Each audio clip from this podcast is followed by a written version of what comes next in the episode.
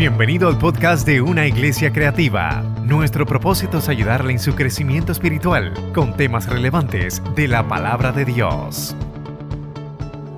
Y hoy en esta mañana quiero hablarles sobre el tema el idioma de Dios. El idioma de Dios.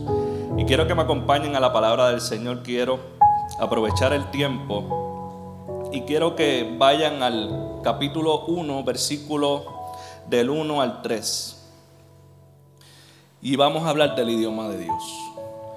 Qué bueno que el escritor de los hebreos no es conocido en la tierra, pero en el cielo saben quién escribió este libro. Se dice que fue Pablo, se dice también que fue un discípulo cercano a Pablo, pero lo importante es que nadie sabe quién lo escribió. Que fue alguien desconocido en la tierra, pero conocido en el cielo. Dice versículo 1, lo voy a leer en la nueva traducción viviente, tal vez usted tenga la Reina Valera. Pero escucha lo que dice la nueva traducción viviente. Hace mucho tiempo Dios habló muchas veces y de muchas maneras a nuestros antepasados por medio de los profetas. Y ahora, en estos últimos días, nos ha hablado por medio de su Hijo. Dios le prometió todo al Hijo como herencia. Y mediante el Hijo creó el universo. Versículo 3 la nueva traducción viviente dice, el Hijo irradia la, gloria de Dios y expresa el carácter mismo de Dios y sostiene todo, todo con el gran poder de su palabra. Después de habernos limpiado de nuestro pecado, se sentó en el lugar de honor a la derecha del majestuoso Dios en el cielo. Y voy a acompañar este versículo bíblico con otro, que está en Salmos 23.5, que dice, aderezas mesas delante de mí en presencia de mis angustiadores. Unges mi cabeza con aceite y mi copa está rebosando. Voy a dividir el sermón en tres partes. Primero voy a establecer una crisis. Vamos a profundizar en la crisis y al final vamos a terminar hablando de Jesús.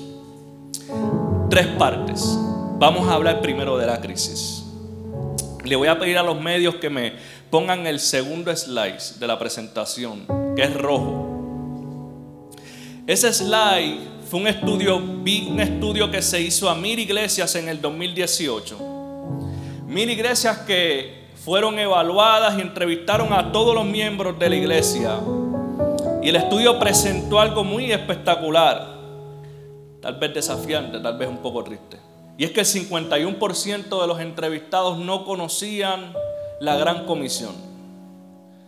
Y como tal vez profesor de matemáticas, yo diría, bueno, pues queda un 49%, significa que el otro 49% está muy bien, tal vez el otro 49% puede enseñar a este 51%, pero el estudio reflejó otra cosa.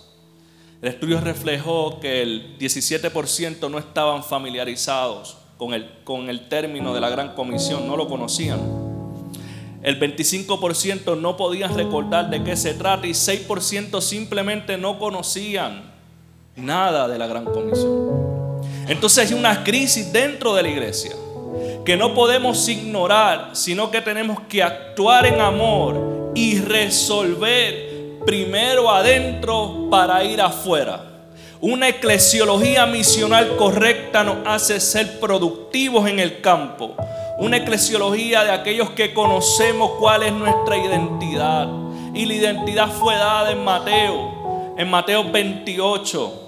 Acompáñeme ahí si tiene la Biblia o yo le digo a los jóvenes, enciendan la Biblia. Mateo 28, 16, que lo leyó nuestra pastora al principio, al inicio del culto, nos enseña cuál es la misión de la iglesia. Y qué bueno que Jesús dio la gran comisión resucitado porque si no, teológicamente estuviéramos debatiendo si lo dijo Dios hombre o lo dijo Dios mismo. Así que bueno que lo dio Jesús resucitado. Y dijo en el versículo 18 en adelante, toda potestad me dada en el cielo y en la tierra. Por tanto, ir y hacer discípulos a todas las naciones, bautizándoles en el nombre del Padre, del Hijo y del Espíritu Santo. Y esta es la parte que más me gusta, enseñándoles. La enseñanza es cuando tú tienes un hijo de 16 años y tienes fiebre de guiar y tú lo llevas a sacar la licencia. Y sacan la licencia. ¿Y cuántos padres aquí recuerdan ese primer día que tú le prestaste el carro, pero te sentaste al lado para asegurarte de que lo estaba haciendo bien? Ahí se produjo dos cosas. Primero, miedo. Nos vamos a matar. Tú no sabes guiar, pero si es que se acaba de sentar Claro que no sabe guiar. Arranca. Cuidado con el hoyo. Paren la luz. Porque frenas tan cerca del carro de frente. Tienes que frenar con espacio. Porque si el de frente frena de cantazo vas a chocar. Coge suave la culpa. Te tienes que cambiar de carril poniendo la señal.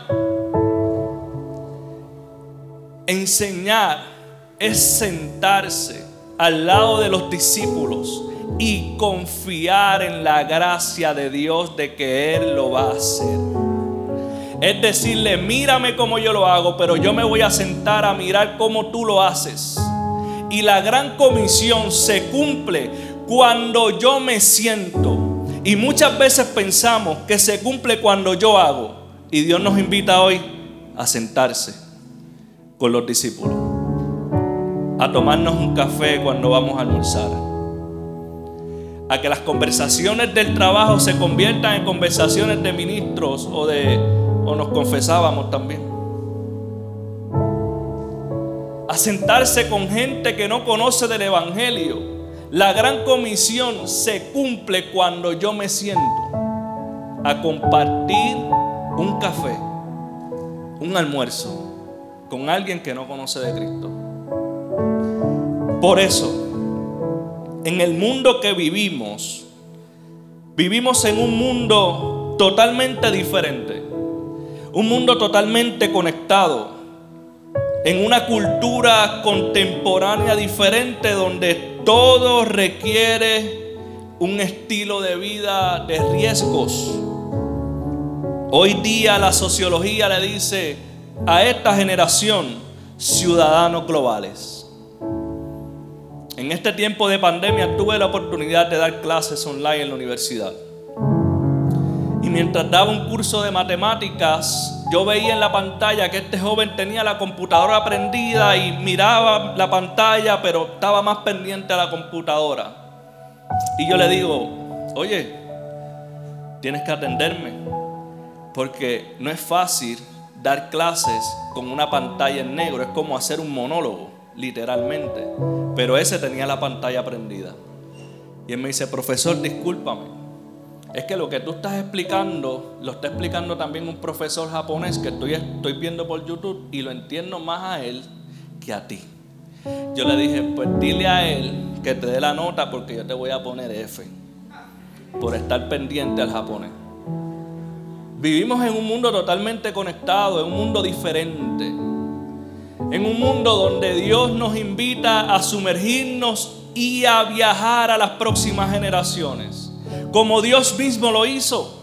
Yo no sé si ustedes recuerdan este pasaje bíblico donde Jesús iba con sus discípulos, iba con Pedro, se encuentra un cobrador de impuestos, tal vez trabajaba en Hacienda si fuera de este tiempo, pero venía de frente.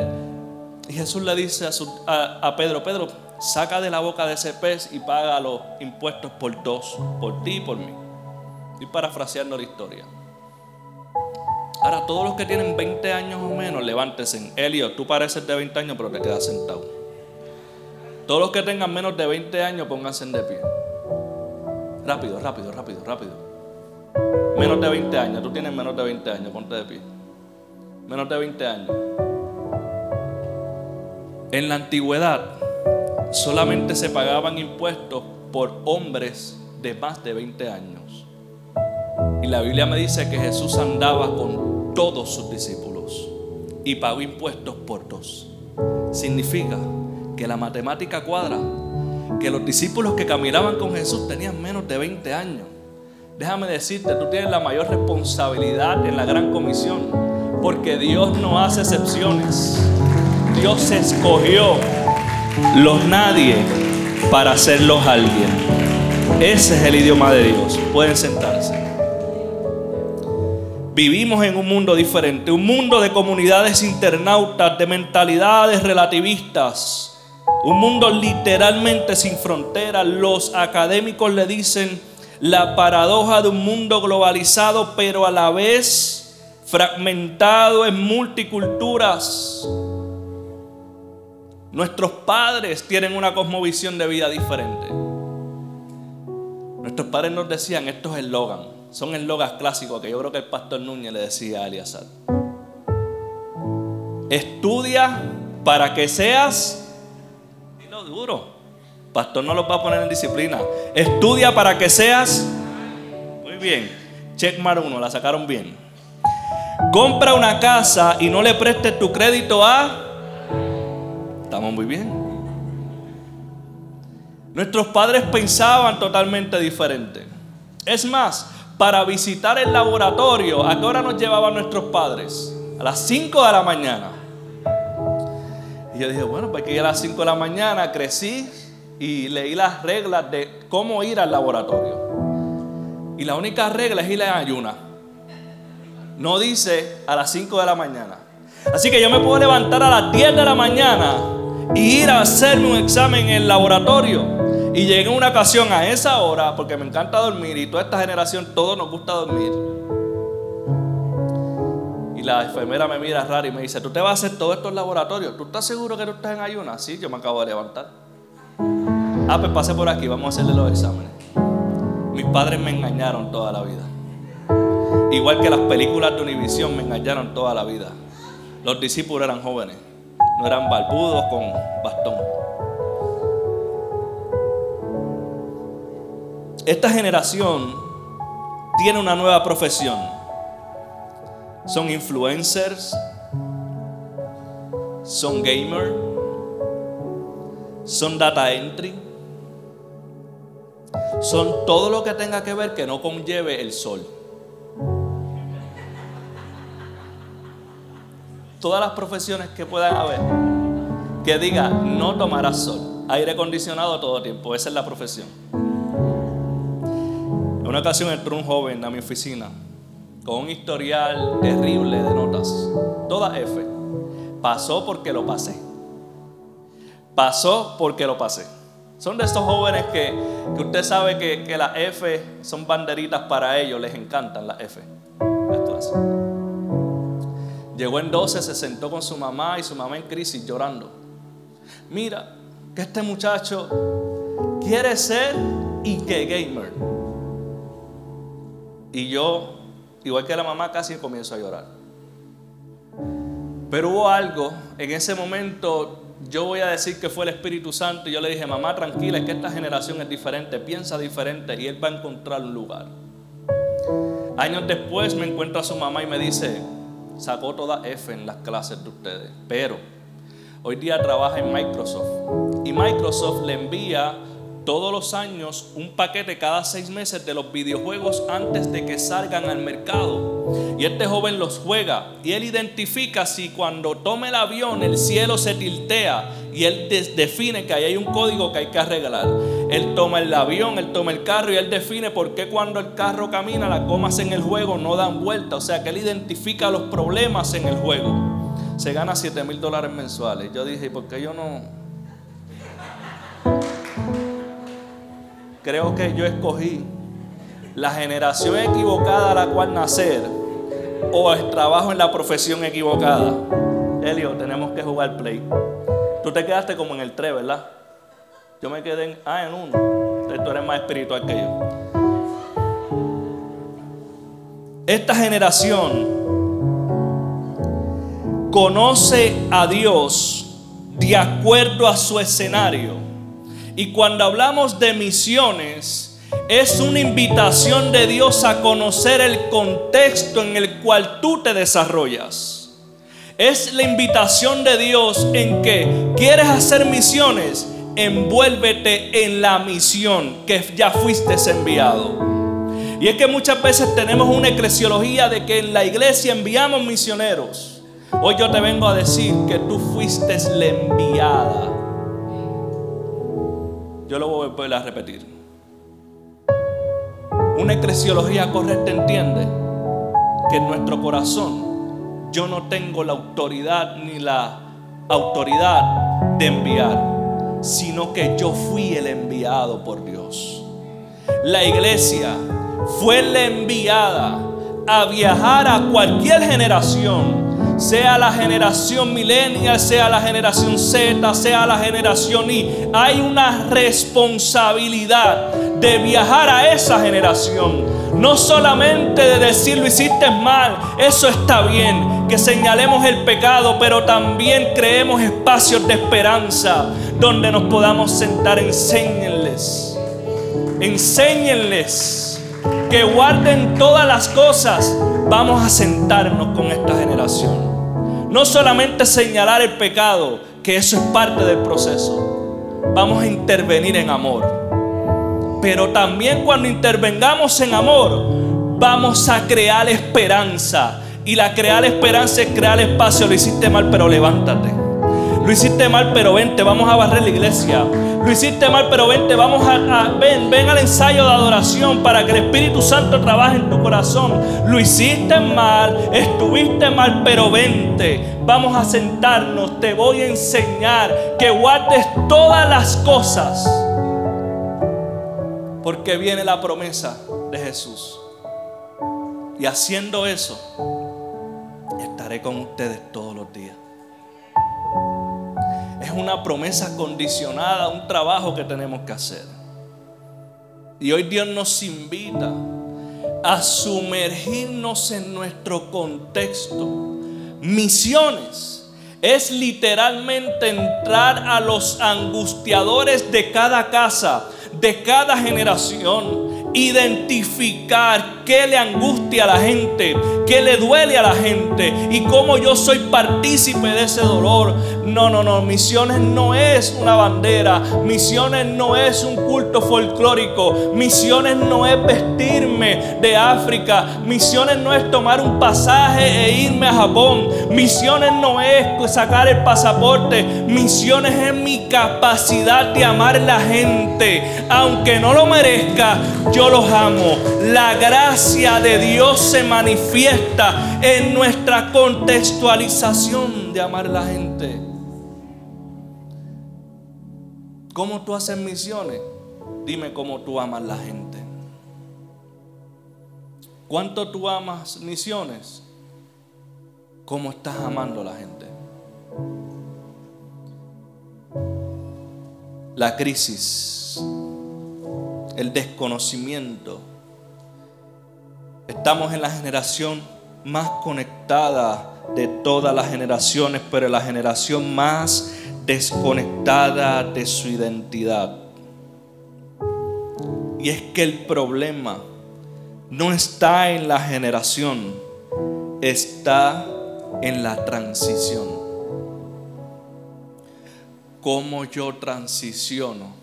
la misión que yo he conocido por años, que yo he vivido por años, que yo he servido por años, cómo yo transmito esa misma pasión a las nuevas generaciones. En una ocasión estaba frente a tres mil líderes y había un misionero de Irán en un evento que se llama Iniciativa 21 de las iglesias bautistas del sur. Y le preguntaron al misionero de Irán, que está en los primeros cinco lugares en el gobierno para ser apresado por predicar el Evangelio. Su nombre se llamaba Sair, se lo ha cambiado ya cinco veces. En ese momento se llamaba Sair, tal vez hoy tengo otro nombre. Y una persona le preguntó, ¿cómo hacemos discípulos?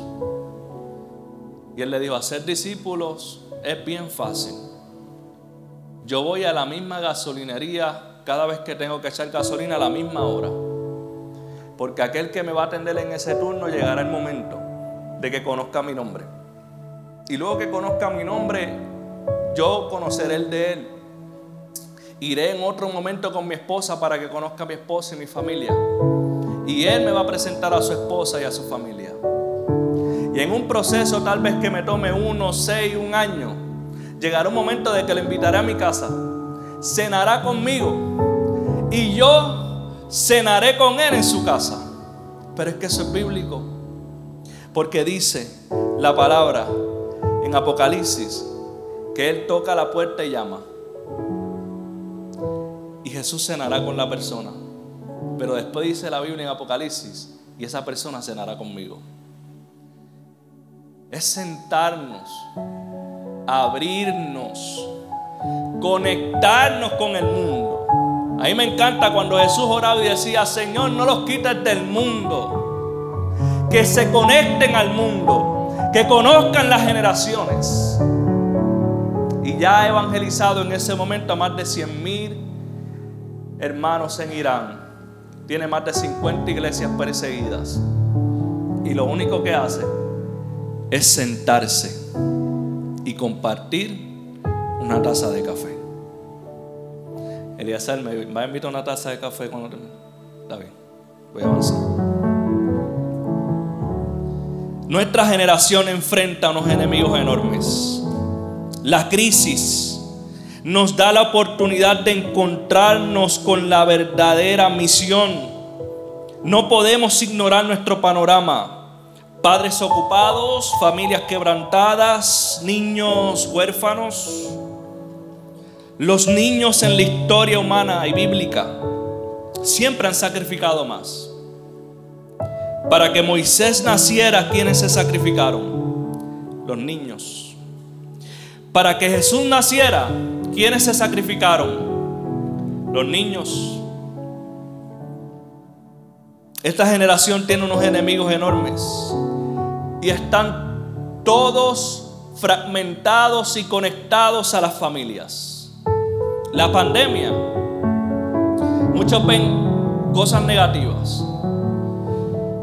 pero la pandemia fue literalmente Dios detuvo el mundo, no detuvo la iglesia. Cerró los edificios, pero no cerró la iglesia. Y entonces hay un libro que Eliazar me recomendó hace muchos años que dice que las casas se convierten en el punto de encuentro entre el cielo y en la tierra. Eso fue lo que pasó en la pandemia. Que de una iglesia se convirtieron en 200. Porque ahora la Santa Cena teníamos que compartirla desde nuestras casas con pampita y juguito Welch. Nos conectábamos por Zoom para recibir palabra del pastor y estaban toda la familia. Y cuando se acababa el, servicio dentro de nuestras casas, tal vez si tienes frente a tu casa como en la mía que vive mi abuela, pues tú cruzabas la calle y te tomabas un buen café. Y seguías compartiendo el día a día, aún en la pandemia.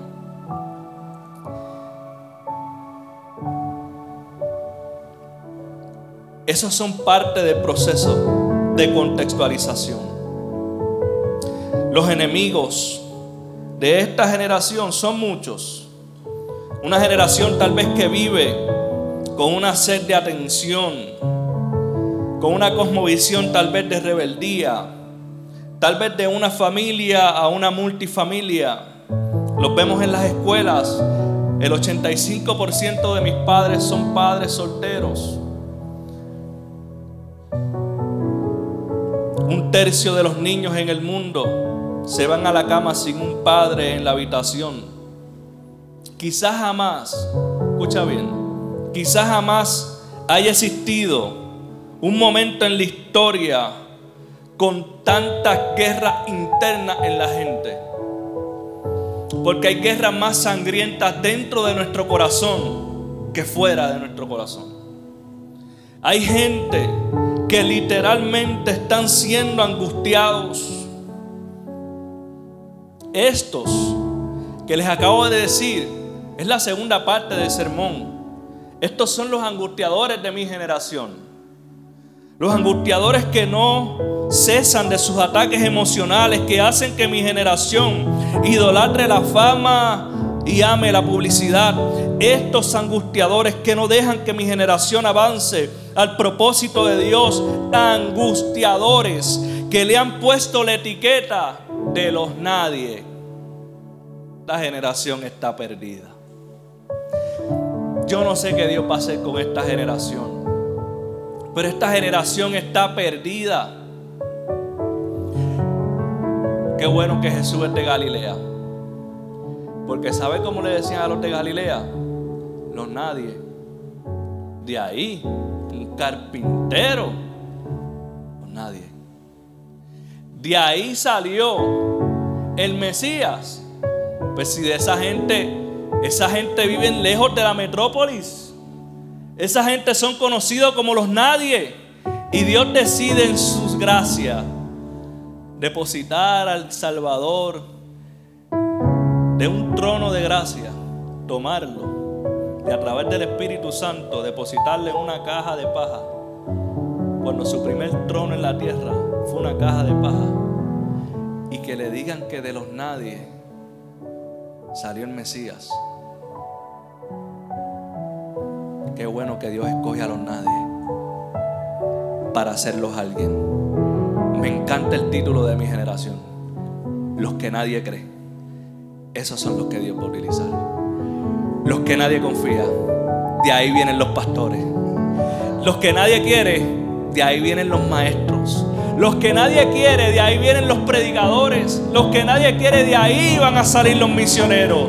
Los que nadie quiere, de ahí van a salir los profetas los apóstoles plantando iglesias en comunidades internautas sin tener un edificio. Hay cientos de iglesias que no tienen un edificio y hoy tú te puedes conectar a través de las redes sociales. Eso es viajar a las nuevas generaciones. La comprensión de no solamente decir tienes que ser de una forma, yo voy a intervenir contigo, me voy a sentar contigo, pero voy a crear esperanza, espacios de reproducir líderes que amen a Dios por encima de todo. La capacidad de amar de la iglesia es el compromiso que tenemos con la gran comisión. Es el compromiso que tenemos con la gran comisión. Por eso el Salmo 23, 5 dice, aderezas mesas de mí en presencia de mis angustiadores, unges mi cabeza con aceite y mi copa está rebosando. En la misión de Dios, Dios escoge a los nadie para servir a los alguien. No tengas mayor estima, ama más Sirve a los niños, porque de ellos es el reino de los cielos. Perdona a los que te ofenden y si te dan una oferta, pon la otra mejilla, aunque sea puertorriqueño. Eso es parte del entendimiento. Porque la fe hace lo imposible, pero el amor hace las cosas más fáciles. Mis abuelos son católicos, Núñez los conoce, Eliazar. Y ellos todos los, todos los domingos compran un periódico que venden en la iglesia católica, vale una peseta. Y una ocasión llego a mi casa, estoy sentado, en la casa de mis abuelos, estoy sentado, tomo el periódico y lo comienzo a leer. Y una gran historia de un joven que se crió en los caseríos de Caguas. No sabían su nombre, pero en el texto decía católico. Y decía la historia que católico tenía un amigo que era evangelista y otro amigo que era eh, presbiteriano. Y eran tres amigos que iban de casa en casa, de caserío en caserío, tocando la puerta. Y decía que cuando abrían la puerta, eh, estas guerras frías de los 70 y 80, los católicos, los evangélicos, había una fricción hermosa para estudiar ahí. Cuando tú tocabas la puerta y te decían aquí somos católicos, pues entonces católico tomaba el lugar para presentarse. Es que yo soy católico, venimos a servir para ver cómo están. Venimos a saber qué, le, qué necesitan. Comieron hoy. Estamos hablando de 1970, decía la historia.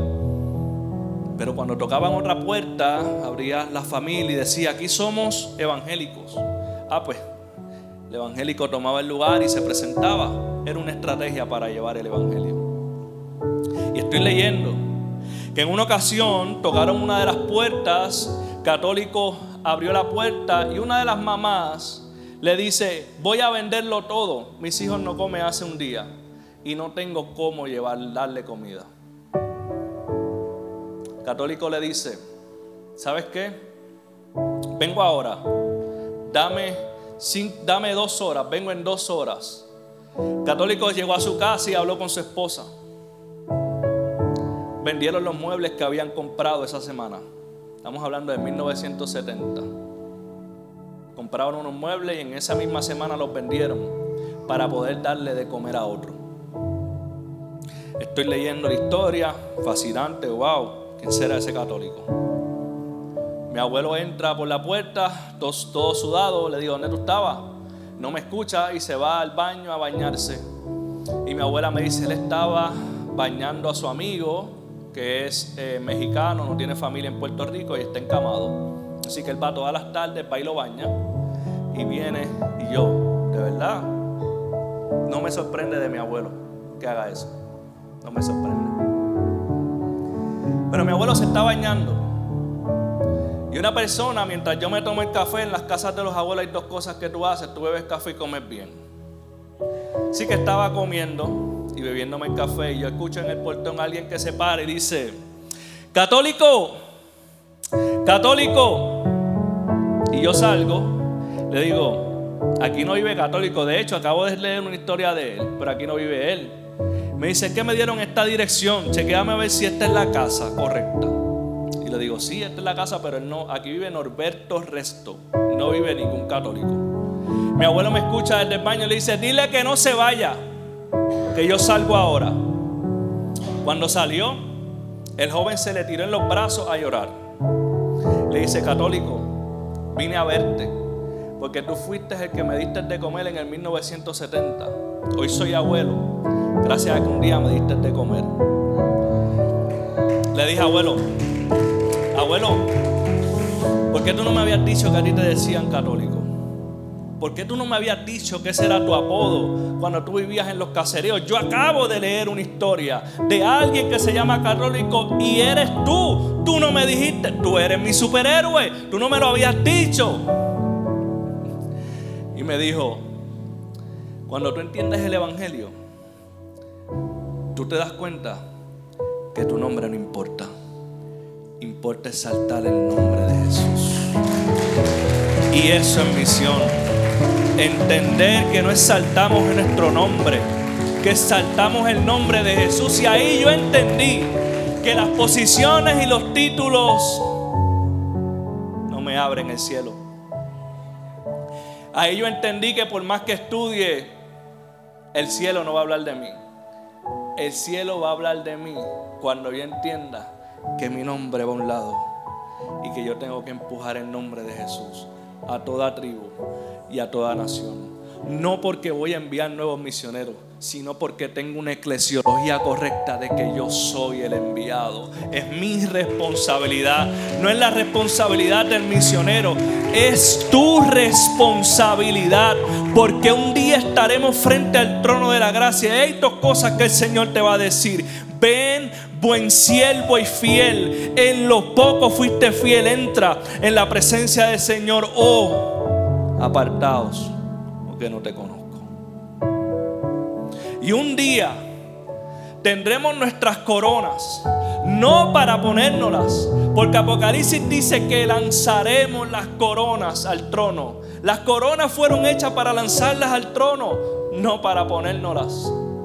Porque lo importante no soy yo, lo importante es Jesús. El centro de la misión no soy yo, ni eres tú. Tu nombre y mi nombre no son importantes. Colosenses dice, porque todo fue hecho por Él, por medio de Él y para Él. El idioma de Dios, iglesia, es hablar de Jesús. Próximo slide, medios. Este mapa representa el estatus global del cristianismo en el 2021. Todos los puntos verdes que usted ve en la pantalla representan que hay más de 2%, 2%. Estimado, estimado un 2% a nivel global significa que hay más de 50 mil personas en cada punto verde que usted ve en la pantalla. Cada punto rojo representa que hay 0% de cristianos en ese lugar. Y cada lugar vacío, donde usted no ve ningún color, es que hay otra religión que domina ese lugar. Estamos hablando solamente del cristianismo. No estoy mencionando el islam, el budismo y el hinduismo, que para el 2050 el islam va a ser la religión más grande, sencillo, porque las familias son 8 versus 1 en cristianos. Yo no sé cuántos de ustedes se han casado, pero el proceso de casarse es un proceso bien lindo. ¿Por qué? Porque tú haces el listado de invitados, pero cuando tú multiplicas cuánto te va a salir el plato de comida por los invitados, ahí tú comienzas, si no es el primo lejano, vamos a sacarlo. ¿Cuántos pasaron por eso? Y tú comienzas a identificar qué te vas a poner, colores, quién va a decorar, dónde va a ser la luna de miel, proceso, bizcocho, damas de honor, todo el proceso.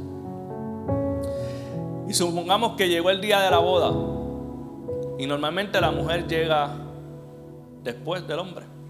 Pero vamos a hacerlo diferente. Llegó la mujer primero. Y está aquí Geneidi esperando a Helio. Y Helio entra por esa puerta, lleno de grasa de mecanial, sin bañarse, en camisilla y en pantalones cortos. ¿Tú te vas a casar con este? Y la verdad, mujeres no se van a casar con él. Pero si fuera al revés, esté el hombre y entra esa mujer por ahí con una escoba y un dubi, lista para limpiar ventanas. Y con una chancleta metedeo que dice en Puerto Rico. Hombre, ¿usted se va a casar con esa mujer? No, claro que no. Pero mire la pantalla. Esa es la iglesia. Esa es la esposa de Jesús. Esa es la mies y la mies significa generaciones que necesitan ser recogidas. La mies no es un fruto. En la Biblia la mies significa gente, familias en el mundo. Y yo no sé usted, pero la novia necesita un retoque. Miren en la pantalla. Si Cristo viene hoy, próximo slide. Todos los puntos verdes que usted ve en la pantalla se van porque Cristo vino vino por su iglesia. La pregunta no es dónde usted va a estar. La pregunta es qué hacemos con toda esta gente. Nos ponemos en layaway y hacemos un segundo rapto. O nos podemos de acuerdo en el cielo con Moisés, Elías y Juan y decimos, ¿qué vamos a hacer? Reunión de emergencia. Cogemos la iglesia creativa, centro de discipulado mundial, todo el equipo de líderes, todo el equipo de adoración, los sentamos y párate, que la boda está buena, pero mire el mapa. 80 mil personas mueren hoy sin conocer del Evangelio. Muere un, cristiano cada minuto sin la oportunidad de recibir su libertad. Es la región en el mundo, centro, Medio Oriente, Asia, todo lo que tiene que ver con África, desde el oeste de África hasta Japón, es la región de más sufrimiento, donde nació el cristianismo y donde menos se conoce de Cristo hoy día.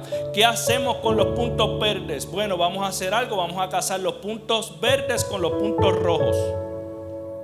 Tomamos los puntos verdes y los casamos con los puntos rojos. Y así el mapa se seguirá convirtiendo. Ahora entienden la importancia de la misión de Dios. Familias que sufren. Son familias que necesitan el idioma de Dios, que es Jesús. Y ese es el idioma de Dios. El idioma de Dios es hablar de Jesús. Es pintar este mapa de verde. Es conocer la realidad de nuestro contexto. Es conocer que vivimos en un mundo de inmigrantes. De hecho, en Puerto Rico somos el número cuatro en la lista mundial porque viven más puertorriqueños fuera de la isla que dentro de la isla. Vivimos en un mundo diferente, pero Dios sigue confiando en las generaciones. Yo confío que Dios va a levantar grandes pastores. Yo confío que Dios va a levantar grandes ministros. Yo confío que Dios va a levantar grandes maestros. No importa la circunstancia, Dios te, dice hoy la crisis no es para que habites en la crisis. La Biblia nos enseña a poner tiendas porque son pasajeras.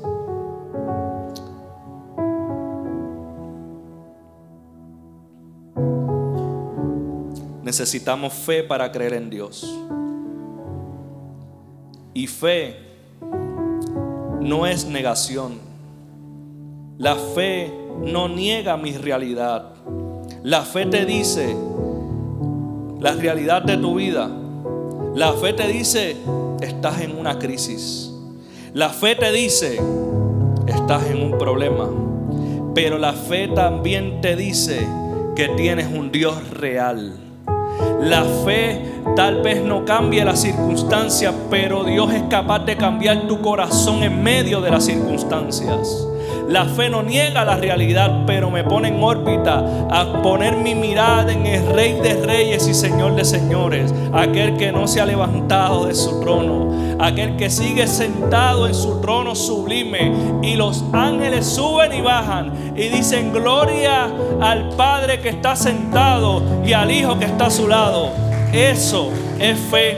Fe no es que cambie la circunstancia fe, Señor, cambia mi corazón en medio de la circunstancia. Pastor, ¿de dónde tú sacas eso? Jesús en el monte le dijo a Dios, pasa de mí esta copa. La pregunta es, ¿pasó la copa? Después cayó en sí y dijo, pero hágase tu voluntad. La oración de Jesús no cambió la copa, cambió su corazón. Ahora sí estoy listo. Y Dios necesita no cambiar las circunstancias de la gente, cambiar su corazón. Porque si cambia su corazón, se produce un cambio de circunstancia. Pero hasta que no cambie el corazón, no van a cambiar las circunstancias. No voy a volver a repetir lo que dije, lo copiaron.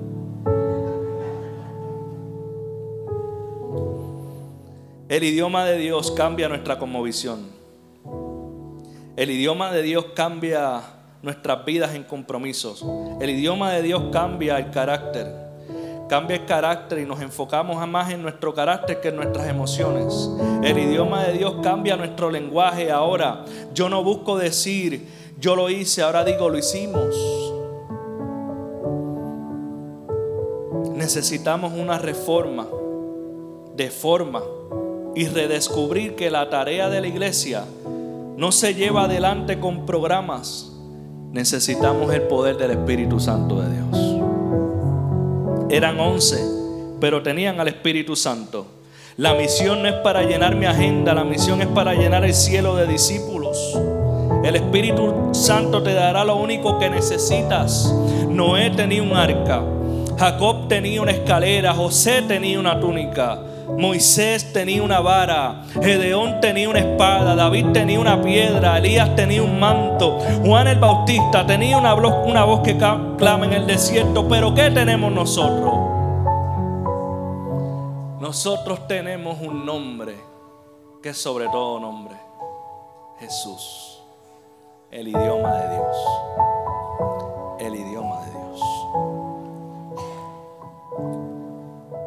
concluyo diciendo, que creo que quien conoce a Jesús no le queda otra cosa más que enamorarse de Él. Y escribí, y cito al calvito que escribió esto de madrugada.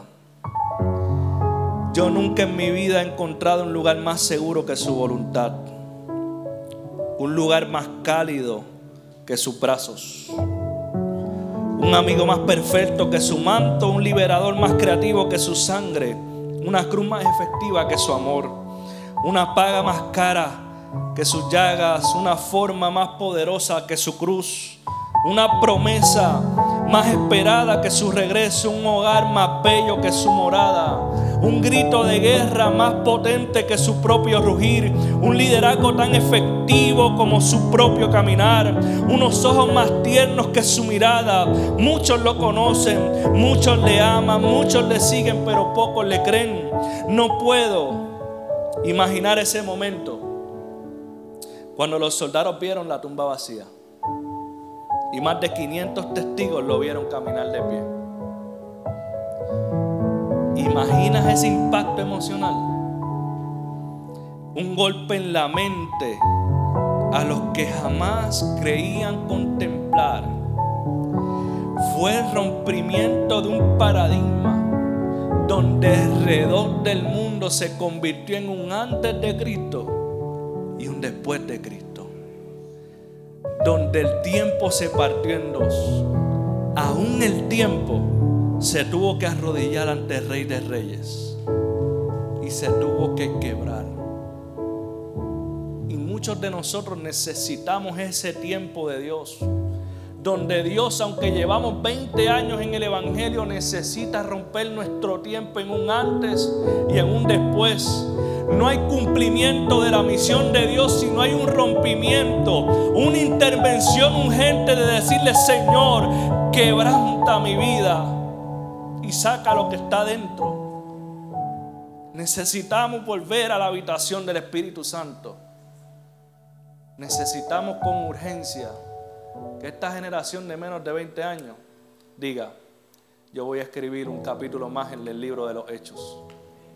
El único libro que no se ha cerrado, porque la iglesia sigue escribiendo. La iglesia sigue escribiendo. Por eso la última instrucción de Jesús fue, no se vayan sin el poder del Espíritu Santo de Dios. Ponte de pie ahí donde estás.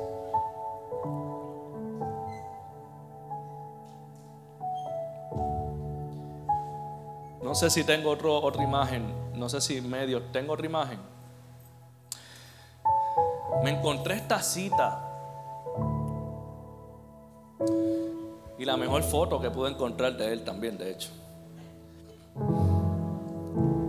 Él se paró frente a los jóvenes de la iglesia católica y le dijo lo siguiente, necesitamos santos que tomen Coca-Cola y coman hot dogs que sean internautas y que escuchen iPad.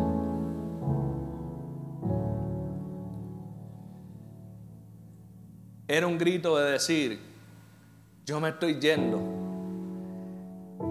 pero acepto que Dios también se mueve con Conver en los pies.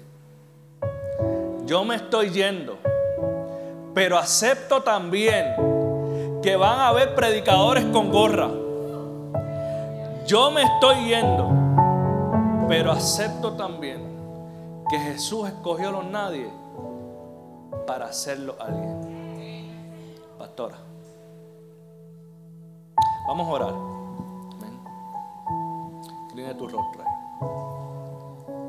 Espíritu Santo de Dios, te damos gracias. Te pedimos que tu unción y tu poder se manifieste que cada grieta en el liderazgo hoy sea cosida, Señor, por tu amor. Que seamos una comunidad de fe. Que creamos en una casa de esperanza y que ama la misión. Porque cuando amamos la misión, las misiones se dan de forma natural y no son parte de un programa.